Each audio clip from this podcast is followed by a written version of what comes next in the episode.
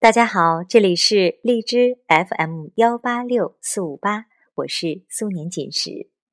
今天我要和你分享的是一个爱情故事，愿有一双手牵你到白头。作者唐僧先生。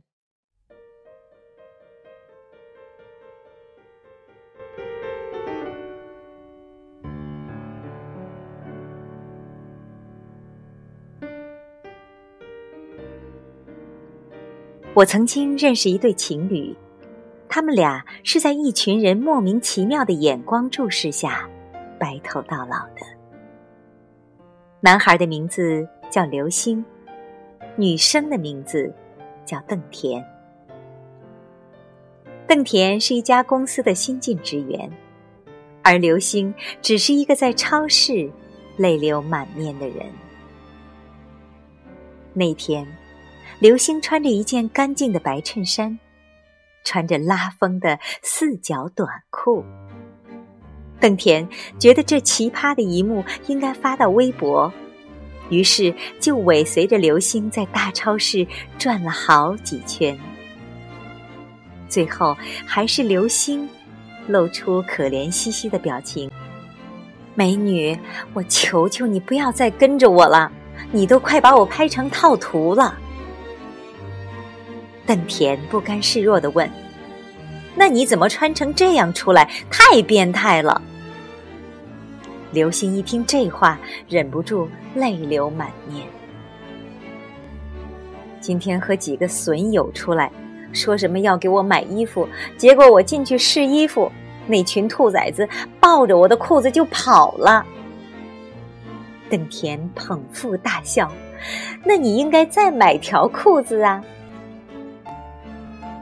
刘星开始悲愤的痛诉：“我也想啊，可是我的钱包就在裤兜里呀。”邓田本来要止住的笑意又开始迸发了。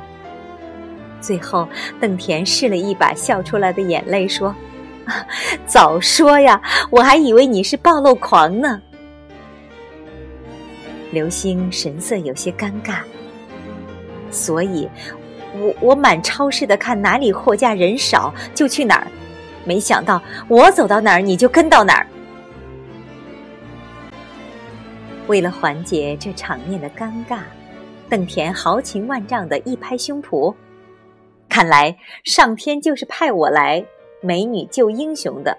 喏，这是一百块，等会儿记得还我哦。伸手接过钱的刘星喜出望外，差点没激动的流下眼泪。只见他一溜小跑，奔往了某处卖衣服的柜台，终于脱离了苦海。重新穿上裤子的刘星深情的对邓田说：“你真是上天派来解救我的天使。”这时候的刘星有着干净的眉眼。刚毅的脸看上去还有点小帅，但邓田没好气的对刘星说：“别以为自己长得不错，说几句好话就不用还钱了。把你家地址和手机号码先给我，免得你到时候骗我。”刘星念出了一串数字和自己家的地址，看邓田记下。就说了谢谢，准备走人。这时候，邓田给自己的闺蜜打了电话，用很兴奋的语气：“喂，你在哪儿？哦，在家呀。你肯定不相信，今天我在超市活捉了一只野生的帅哥，没穿裤子的那种。”一听这话。头昏脑胀的刘星大步流星跑回到了邓田身边，一把抢下他的手机，喊道：“他瞎说！我明明还穿了四角短裤。”这突如其来的一幕让场面当时有些尴尬起来。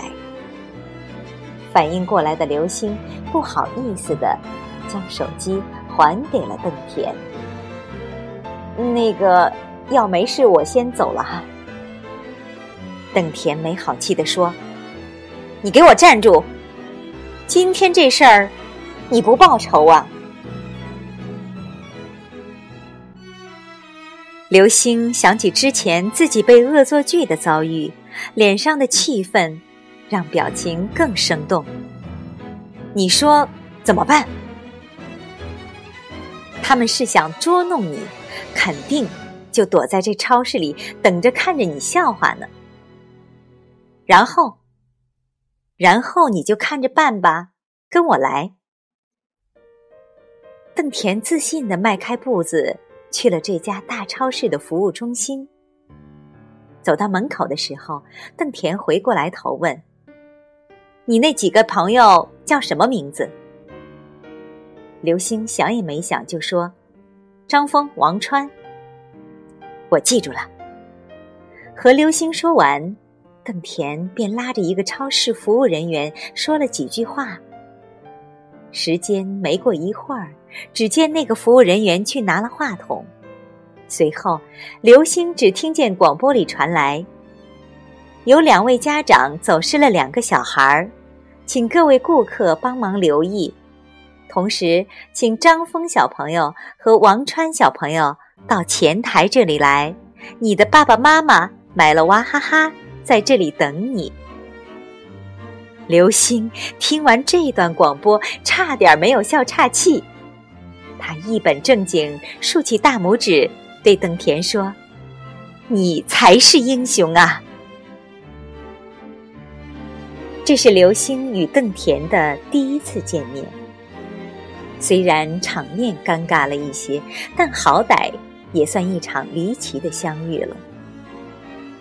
从这一天起，刘星总是借着感谢名义约邓田出来。就像一株扎根于土壤的野玫瑰，美艳动人的，让情愫在暗地里悄然生长。在一个微风习习的夜晚，刘星在邓田公司楼下等。刘星脖子上挂着一块怀表，大概过了一刻钟的样子，他拿出怀表看时间。邓田差不多就是这个时间段下班。这时候，邓田从公司大门出来，手里抱着一叠文件。职业装的他有一种特别的成熟味道，很吸引人。邓田一眼就看见了刘星在花坛这边蹲着，问：“你怎么在这儿？”来感谢你的，你上次帮了我这么大忙。可是你都感谢我十回八回了，不碍事不碍事，滴水之恩当涌泉相报嘛。刘星估计也有些不好意思，干笑了几声。于是两人慢慢聊了起来。他们惊喜的发现彼此都有着共同点。有同样喜欢的歌，有同样爱好，对某些事情有同样的见解。用刘星的话来说，就是看见你高兴的时候，我也觉得特别高兴，觉得自己就像是看见一朵盛开灿烂的花。也许这世间真有一种人叫做知音吧，无论你感慨什么，他几乎都能感同身受。并给出类似的答案，这是一种很完美的状态。即使是感情这回事儿也是一样，一拍即合的邓田和刘星就那么自然而然的在一起了。没有谁先追谁，也没有谁先告白。当他们觉得喜欢上彼此以后，就自动默认成为了恋人。我们寻求伴侣的目的，不就是为了相伴一生吗？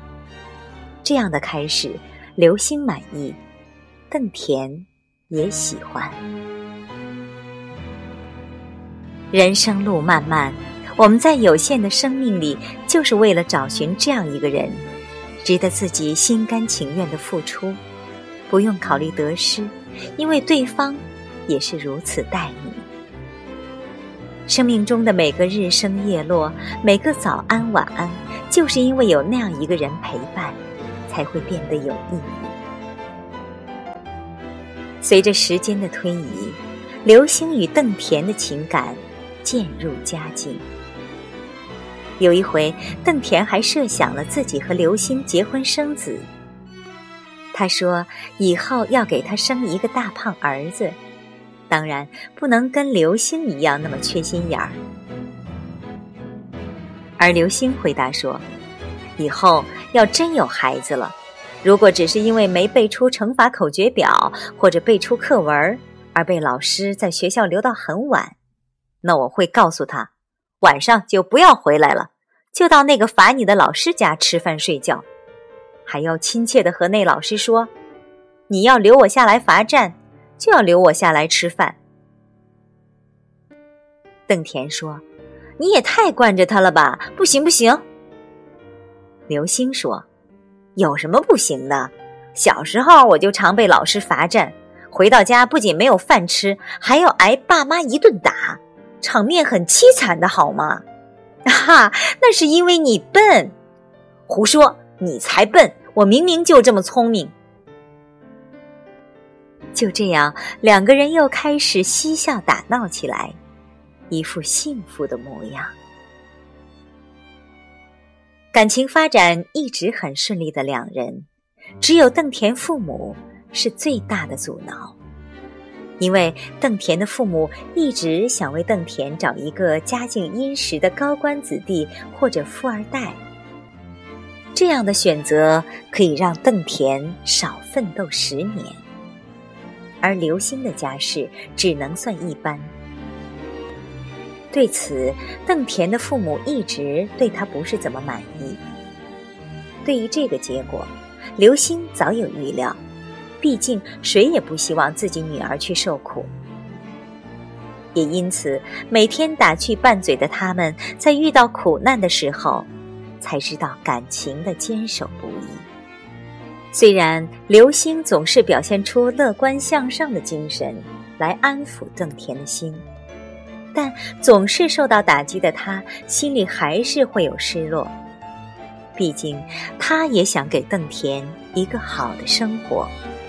他也愿意为这个去努力和奋斗，但就怕别人连这个机会都不给他。有一天，刘星和邓田晚上出来散步，刘星眉间有解不开的忧愁。邓田问：“你怎么了？是不是身体不舒服？”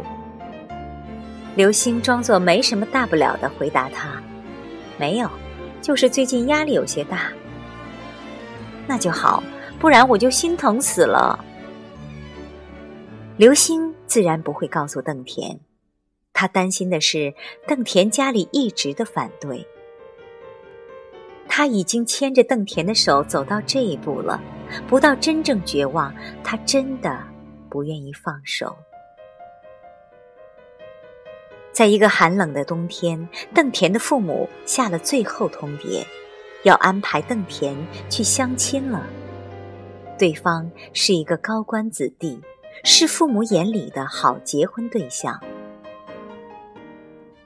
刘星坐不住了，和邓田商量后，决定一起去他家看望他的父母。在去丈母娘家的途中。刘星用自己所剩不多的工资买了两份礼品。邓田的父母将那两份单薄的礼品放在一边，说：“你们不合适。”刘星终于压抑不住自己的情绪了，他牵起邓田的手说：“但我觉得，我们才是最合适的一对。这一路上，我是牵着他过来的。”我也要一直牵着他到最后，不怕您笑话。看见您，我很紧张，因为您有决定我们在不在一起的权利。但我有勇气对您说，我会好好的照顾他，因为每天下班说想他的是我，每回放假陪他去公园走走的是我。每次去逛超市，化身千手观音提东西的也是我。我习惯了有他的日子，我相信他也习惯了我。有一种快乐，不是你们安排就能得到的，我爱他，他也爱我，这样我们就可以很快乐了。而那些物质上的东西是可以挣来的，那是只要努力就迟早会有的东西。我知道你们是为他好，想让他有一个安稳的生活。可是说实话，没有什么生活是安稳的。如果有一天，您看见他在您安排的生活里不快乐，您会感到快乐吗？邓田的父母只是沉默。刘星见没有回应，就弯腰鞠躬说了声抱歉，走出了他家的大门。而邓田紧紧的跟在刘星的身后。这时候。天空慢慢飘起了白雪，漂亮的雪花在流星摊开的掌心上迅速融化。邓田挽住刘星的胳膊，看不出你还挺能说的嘛？你看我的手心上的汗，就知道我紧张成什么样了。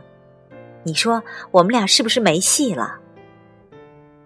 邓田叹了口气说：“哎，不知道，随他呢。反正我是不会去相亲的。”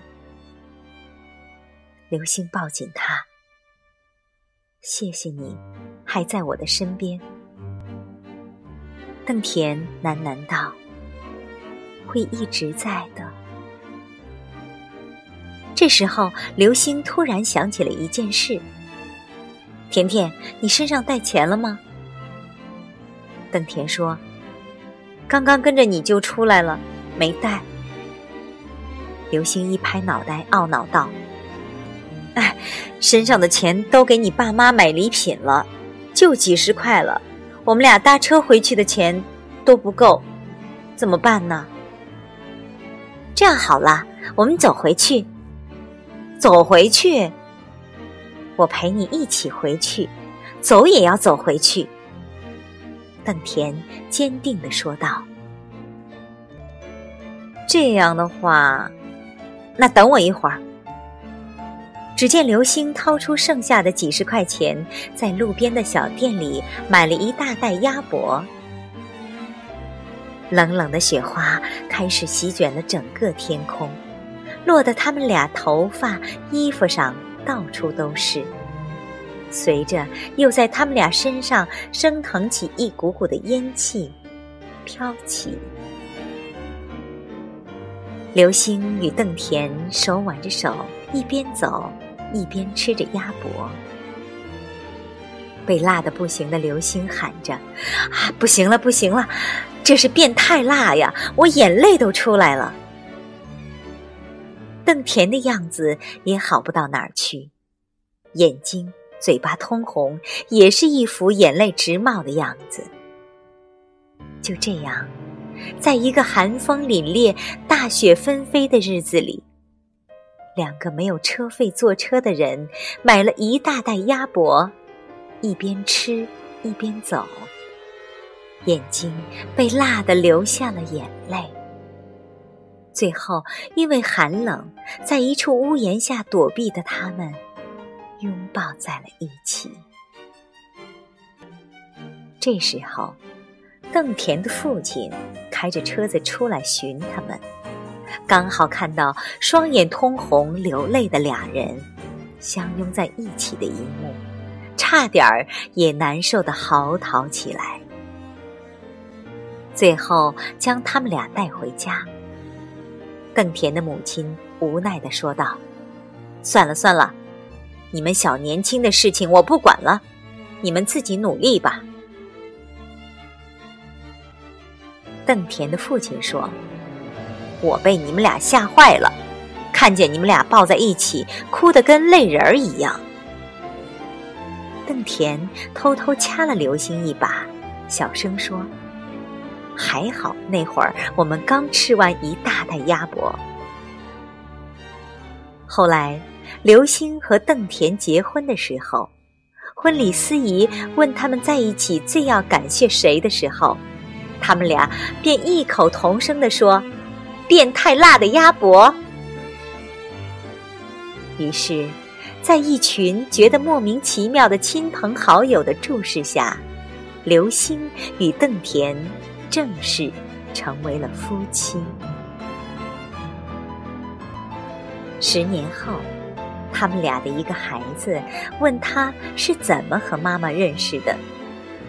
刘星得意地说：“那一年我穿着白色衬衫，风度翩翩，然后你妈妈看上我，就跟着我走了好几圈。”这时候，邓田总是会很鄙视地说道：“我啊，就是看见一不穿裤子的奇葩男，想拍照发微博来着，没想到后来买条裤子，买一送一。”人家销售员就把你爸送给我了。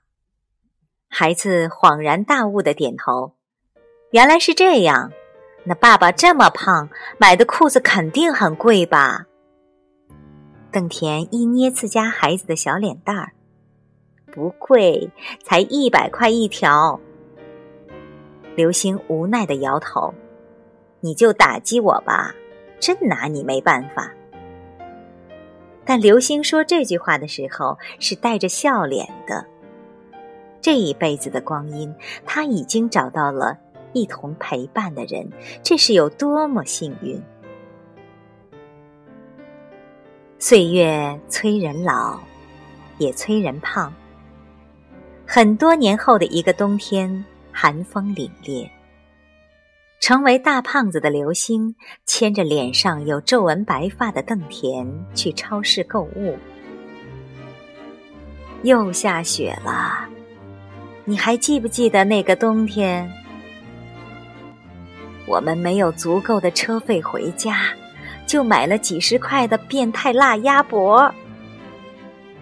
冰冷的雪花落在我们的头顶和衣服上。一边吃一边走的我们，吃得满脸通红，辣到流下眼泪。这时候，你父亲开着车出来寻我们，没想到他被我们相拥在一起的狼狈模样给感动。你还记得当时我抱着你说了什么吗？记得，我爱你。你爱我吗？嗯，我也爱你。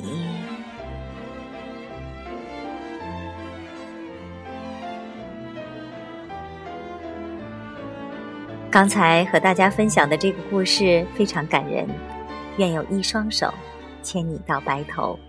你喜欢吗？我是素年锦时，感谢你的收听，再见。